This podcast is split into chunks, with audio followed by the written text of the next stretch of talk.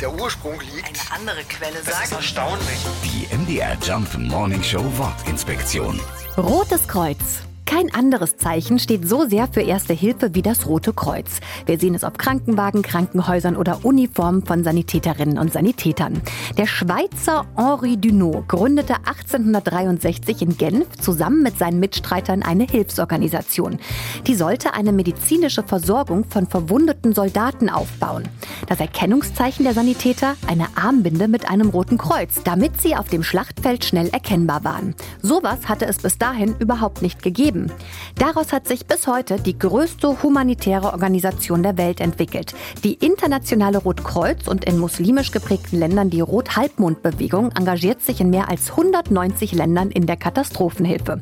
Bis heute mit dem gleichen Erkennungszeichen wie vor 150 Jahren. Ein rotes Kreuz auf weißem Grund. Quasi die Umkehrung des Schweizer Wappens, der Heimat des Gründers, Henri Dunant. Die MDR Jump Morning Show Wortinspektion. Jeden Morgen um 6.20 Uhr und 8.20 Uhr. Und jederzeit in der ARD Audiothek.